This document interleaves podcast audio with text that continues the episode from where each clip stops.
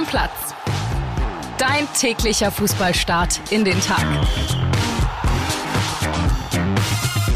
Hallöchen, liebe Stammis. Der 24. Spieltag ist in Sack und Tüten, zumindest ein Großteil. Und wir wollen natürlich ausführlich über den Bundesliga Samstag und auch ein bisschen über das Freitagsspiel hier sprechen. Und ich begrüße Florian Witte, unseren Podcast-Papa. Moin, Flo. Grüß dich, Kili. Ja, zu besprechen gibt's eine Menge. Ja, lass uns gleich anfangen mit dem Spiel der Spiele, die Mutter aller Derbys, Schalke gegen Dortmund. Das 100. Revierderby endet zum 31. Mal mit einem Unentschieden 2 zu 2 alles sehr gut für den Abstiegskampf, bisschen weniger gut für den Meisterschaftskampf. So kann man es formulieren, oder? Genau, das ist zumindest das, was äh, hinten runter steht. Vorher waren 90 Minuten Derby-Spektakel, muss man sagen. Weitestgehend im Umfeld auch friedlich. Das war ja vorher auch ein bisschen anders befürchtet worden. Es ist, kam zu einer ähm, Attacke mit einer Pyrotechnik auf einen Fotografen vorm Spiel, hat sich zum Glück nicht verletzt, die Jacke ist angebrannt, trotzdem miese Aktion, hat überhaupt nichts irgendwo zu suchen, weder im Fußballstadion noch woanders. Aber ansonsten sind erstmal keine großartigen Vorfälle bekannt geworden. Da konnte man sich wirklich auf 90 Minuten krachende Fußball-Action freuen und das war's am Ende auch. Ne? Schalke ist zweimal zurückgekommen. Das war ein richtig, richtig geiles Spiel. Ich habe jetzt nicht alle Derbys der letzten Jahre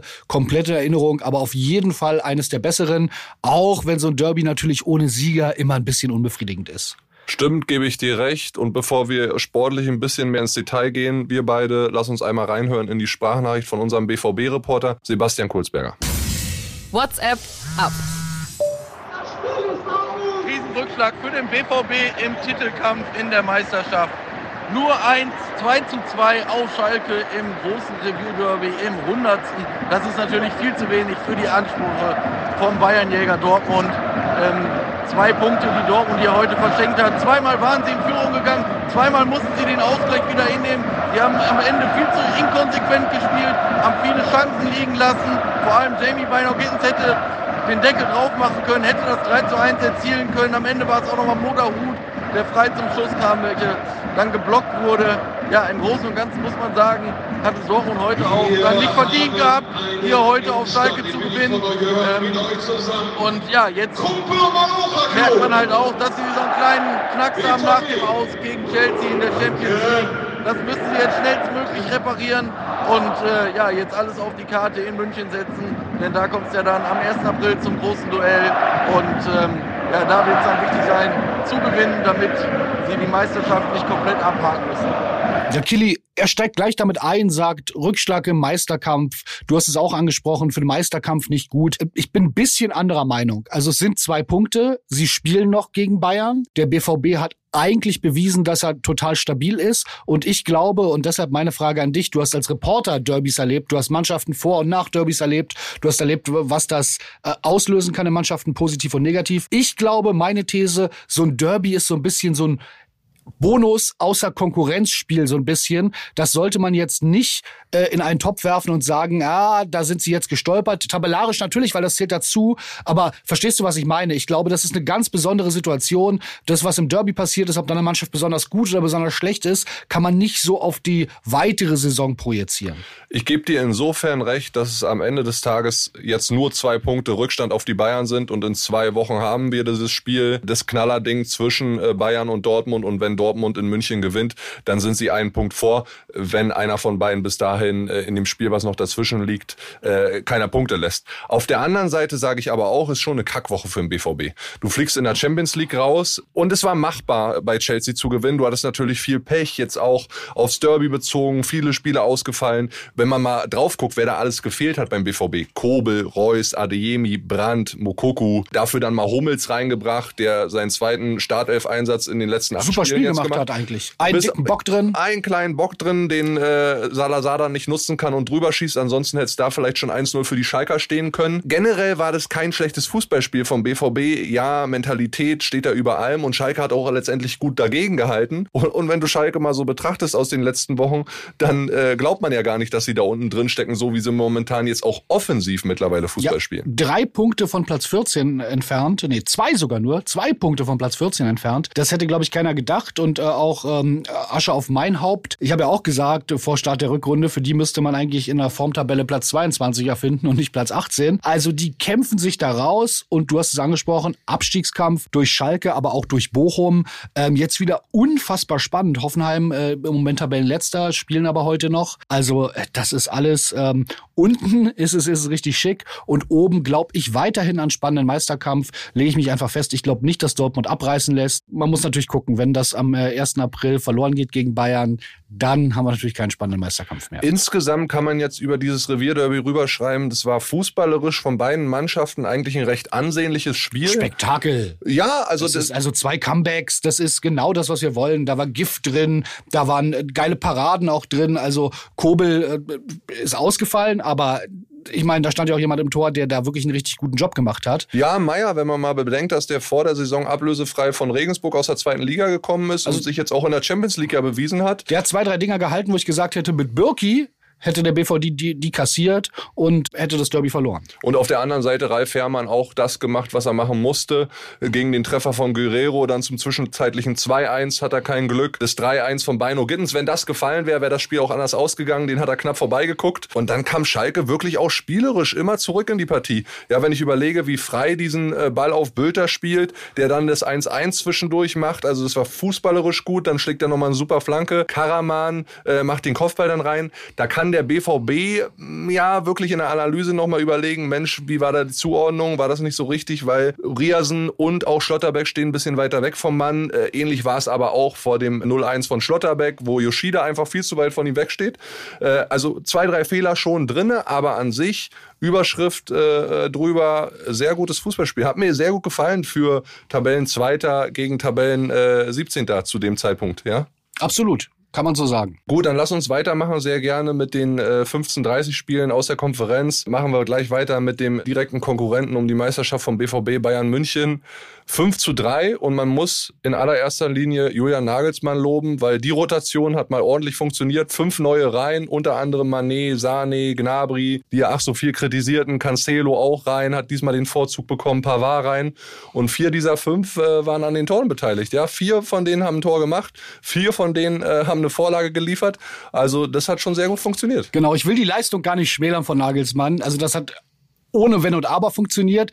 Allerdings ist es natürlich auch leichter, wenn man die Bank hat und halt ein äh, Cancelo und Pavard, Sané und Mané als neue bringen kann, ist die Wahrscheinlichkeit natürlich auch viel höher, dass die zünden, als ich spinne jetzt, wenn Schalke anfängt zu rotieren. Ne?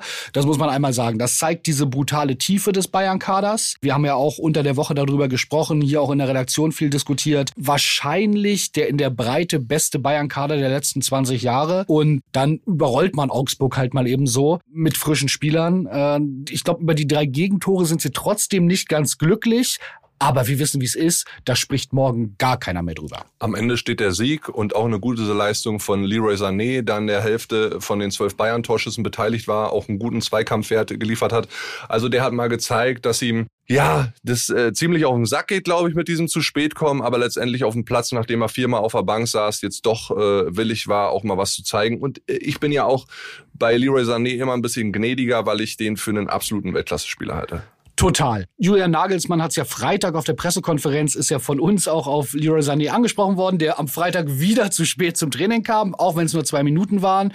Da hat Julian Nagelsmann unseren Bildreporter äh, als Sittenpolizei bezeichnet. wir gucken halt genau hin, wir sind da, wir schreiben dann das, was auch passiert und äh, da wird dann nicht spekuliert und er war nun mal zu spät, aber ich fand, Julian Nagelsmann hat dann genau in die Kerbe geschlagen, die du gerade erwähnt hast und das finde ich auch irgendwo richtig. Er sagt, Leroy Sané ist ein Typ mit Ecken und Kanten, sinngemäß, jetzt kein genaues Zitat, der manchmal vielleicht auch eine schwierige Körpersprache hat oder läuft es nicht so, wie man sich das bei einem absoluten Musterprofi vorstellt.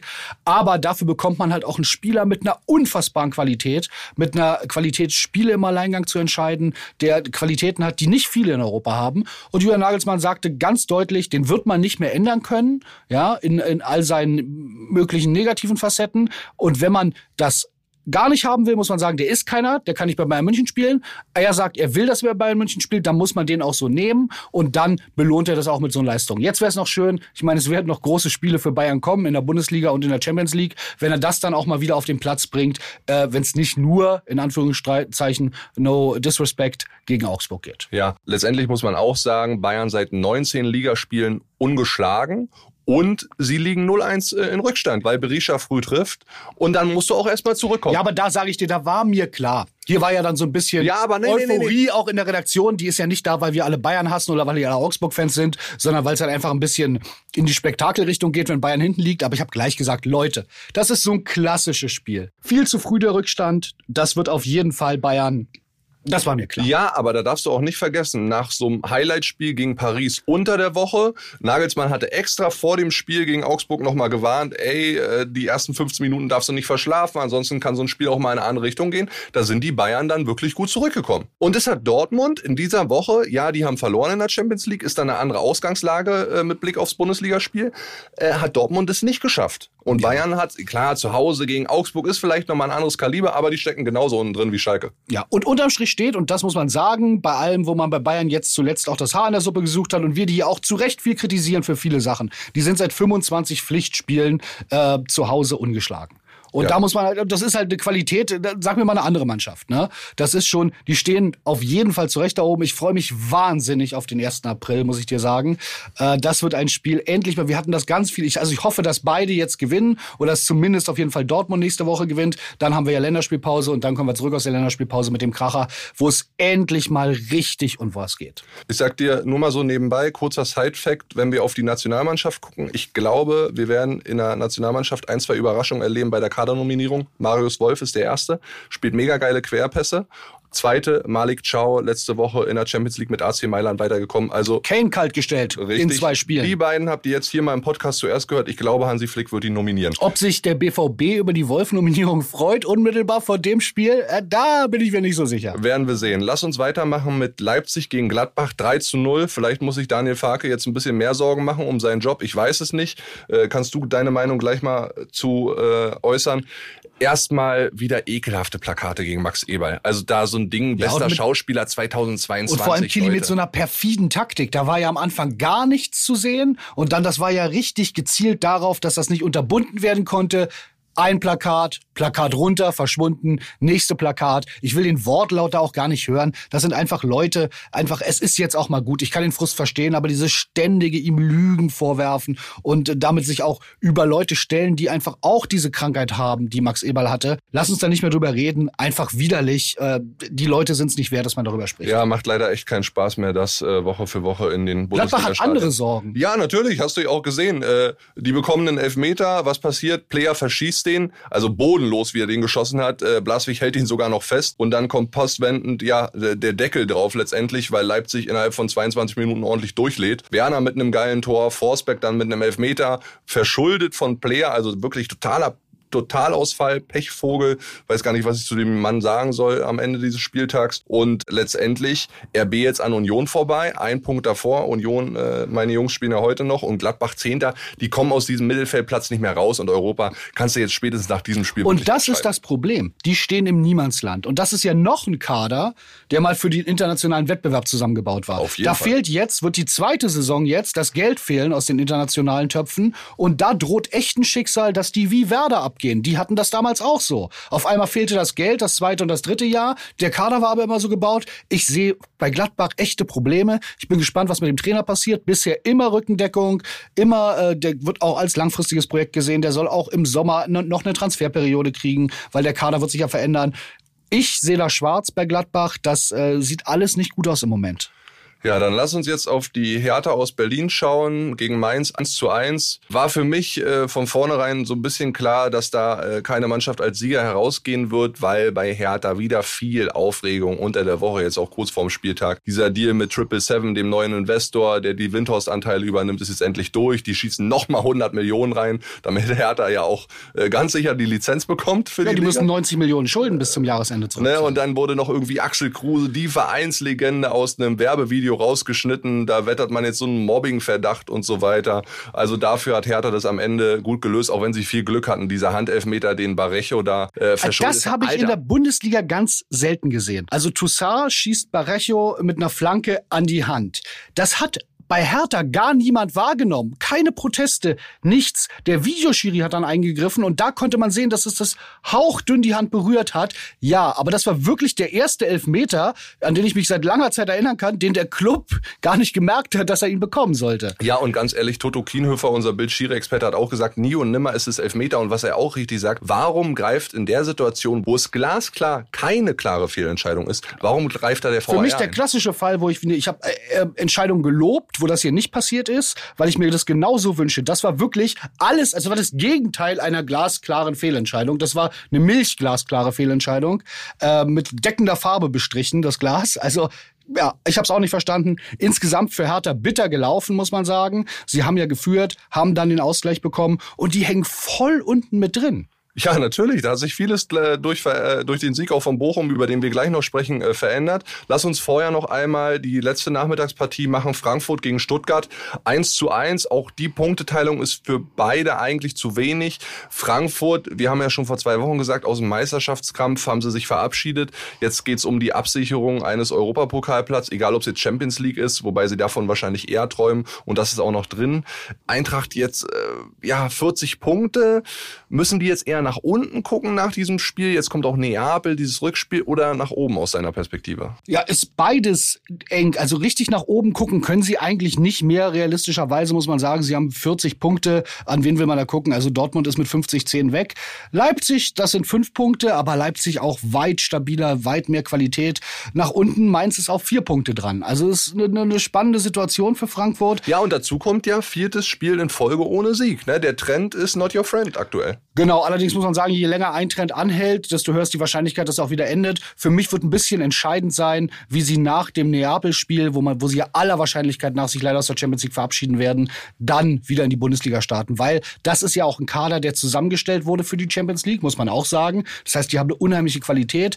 Dann nur noch äh, die Bundesliga, die Champions League nicht mehr. Ich kann mir schon vorstellen, dass es tendenziell da schon noch mal auf Platz 4-3 geht. Ja, und der VfB Stuttgart hängt auf 16 fest mit 20 Punkten. Sogar der VfL Bochum ist vorbeigezogen durch dieses 2 zu 0 beim FC am Freitagabend äh, in dem Flutlichtspiel. Und ich sag mal so, André Albers, äh, er hat das Derby 0-0 getippt. Äh, unentschieden war letztendlich richtig die Tendenz. Wir hören aber auch mal rein in die Expertenstimme André Albers, was er so zum VfL Bochum gesagt hat in der Freitagsfolge vorm Spiel. Bochum lässt jetzt abreißen. Ich glaube tatsächlich auch, dass äh, Bochum nicht mehr viel holt und dass die am Abstiegskampf am Ende gar nicht mehr so richtig teilnehmen werden, weil die wahrscheinlich schon weg sind. Ich kann mich da erinnern, Flo, vor zwei, drei Wochen, Bochum spielte in Bremen. Ich habe vorher gesagt, Auswärtssieg für Bochum. Jetzt hat's endlich mal gestimmt. Ich habe äh, recht gehabt. Die können auch noch äh, gewinnen auswärts. Und jetzt sind sie auf einmal auf 14 mit 22 Punkten und haben äh, ja ein bisschen Puffer auf die Abstiegsränge. Ja, Hut ab. Wir haben immer gesagt, die müssen ihre Heimspiele gewinnen. Die haben jetzt auch mal ein Heimspiel verloren gehabt und jetzt haben sie so einen Bonussieg auswärts geholt. Äh, wirklich nicht einfach. Um Köln muss man sich übrigens ein bisschen Sorgen machen. Ich glaube, das Ja. ist schon, ah ja, ja, das sollte eigentlich nicht passieren. Da Aber- geht der Blick ganz klar nach unten. Viertes Siedlungsspiel in Folge. Die Stürmer treffen seit knapp 800 Minuten nicht mehr. Selke und Tigges hat sich gar nicht ausgezahlt, der Deal auch mit Selke. Ja, ich hätte ja gedacht, Baumberg kriegt ihn hin. Bisher sieht's nicht so aus. Aber Bochum, die sorgen dafür, dass wir da ja wirklich diesen Massenabstiegskampf von momentan äh, fünf Mannschaften haben, die irgendwie maximal drei Punkte auseinander sind. Und die sind auch nur noch fünf Punkte hinter Köln. Genau, das ist, ist, ist alles super eng unten. Also es ist so ein bisschen so, sollte es, was wir toi toi toi, wir klopfen auf Holz, nicht, nicht hoffen wollen aus neutraler Sicht, dass der Meisterkampf weniger spannend wird, als er im Moment noch ist. Wir kriegen auf jeden Fall einen richtig geilen Abstiegskampf. Ja, und wie gesagt, André Albers, mein Freund, wenn du die Folge hörst, der kleine Lacher, muss uns doch hier vergönnt sein. Dann ganz kurz nochmal zu den Sonntagsspielen. Wir haben drei an der Zahl, alle bei The Zone. Ab 15.30 Uhr geht's los und dann im Zweitstundentakt immer die Anpfiffe in den jeweiligen Stadien. Freiburg gegen Hoffenheim. Ja, also selbst wenn Freiburg jetzt so viel Reisestress hatte und 0-1 verloren bei Juventus Turin, was auf jeden Fall kein großes Ärgernis ist, weil es immer noch eine sehr, sehr gute Mannschaft, äh, Juve, die alte Dame. Ich denke, das soll schon reichen für einen Sieg, oder Flo? Das sollte reichen, glaube ich auch. Auf der anderen Seite, Hoffenheim braucht auch mal einen Befreiungsschlag. Vielleicht gelingt der ja bei einer Mannschaft, die jetzt unter der Woche international mit einem großen Spiel gegen einen großen Gegner im Einsatz war. Und ähm, ich glaube, da schauen vor allem äh, Stuttgart, Schalke und Hertha hin, weil die hoffen auf jeden Fall, dass äh, Christian Streich die Mannschaft da schnell wieder zusammen hat und äh, Hoffenheim besiegt wird, weil sonst wird's da unten noch verrückter, als es eh schon ist. Bremen gegen Leverkusen ist das Duell zwischen 11. und 9. beide nur einen Punkt auseinander. Gewinnt das jeweils äh, eine Team, dann sind sie bis auf drei beziehungsweise zwei Punkte aus Leverkusen äh, sich dran an Mainz. Das bedeutet dann auch schon wieder mehr Kampf im europäischen Geschäft. Für mich untippbares Spiel, weil beide Mannschaften, ich meine, die stehen nicht aus Spaß da, wo sie stehen, totale Wundertüten sind. Wenn du mich jetzt auf einen Tipp äh, wirklich drängen würdest, würde ich wirklich fast sagen 1-1. Ich glaube, damit könnte Bremen noch ein bisschen besser äh, leben als Leverkusen. Aber die kommen halt auch aus dem Europapokal ganz schwer. Ich sag 1-1. Und zum Schluss des Spieltags Wolfsburg gegen Union. Keine weitere Auswärtsreise. Das ist schon mal gut für die Eisernen. Wolfsburg kann auch wieder auf den Conference League äh, Platz springen, weil mit einem Dreier sind sie an Mainz vorbei. Union kann wieder an Leipzig vorbeiziehen und jeweils auf Platz drei dann ziehen. Was denkst du da? Ja, ich glaube, für Union steht ein bisschen mehr auf dem Spiel. Äh, das wäre schon ganz geil für äh, die Köpenicker, wenn sie wieder auf Platz drei wären und wären ja dann auch auf drei Punkte an Dortmund ran. Also wir reden jetzt immer schon ein bisschen über Union, weil sie jetzt nicht mehr direkt äh, vor Bayern stehen, wieder Zeit lang oder direkt knapp dahinter, als ob da schon alles vorbei ist. Ich glaube, das ist ein echt wichtiges Spiel für die. Ich glaube, in Wolfsburg jetzt auch nicht so dramatisch schwierig, wenn man die Stimmung in der alten Försterei gewohnt ist. Dann schreckt einen, ich glaube, das da nicht so furchtbar ab. Ich glaube an den Auswärtssieg von Union. Dann ganz zum Schluss nochmal der Blick rüber auf die Insel. Kloppo hat verloren 1-0 beim Tabellenletzten in Bournemouth. Äh, irgendwie nach diesem 7-0 letzte Woche gegen Man United. Da wirst du auch nicht mehr schlau draus. Hätten an Tottenham vorbeiziehen können. Haben jetzt auch zwei Spiele mehr als zum Beispiel Newcastle und Brighton die dann wiederum an Liverpool vorbeiziehen könnten im Kampf um die europäischen Plätze, auch um Champions League, sehr, sehr wichtig. Ja, bei Kloppo, da, ich werde nicht mehr schlau daraus, sage ich dir ehrlich. Nee, ich glaube, Kloppo hofft äh, inzwischen auch, dass diese Saison äh, zum Vergessen äh, einfach bald vorbei ist, die sich neu sortieren können, die Wunden lecken und das ist eine Liverpool-Saison. Ich hätte jetzt gedacht, vielleicht hat es jetzt mal geklappt und dann verlierst du beim letzten und blamierst dich. Also. Und jetzt müssen die unter der Woche noch zu Real. Ja, ja, da aber da wusste man nach dem Hinspiel, glaube ich, eh. Das wäre schon eine Riesenüberraschung. Ja, da ist der Deckel drauf und wir machen jetzt auch den Deckel drauf. Flo, danke und wir hören uns. Stammplatz. Freunde. Deckel drauf, macht's gut. Ciao. Ciao, Stammis. Stammplatz. Dein täglicher Fußballstart in den Tag.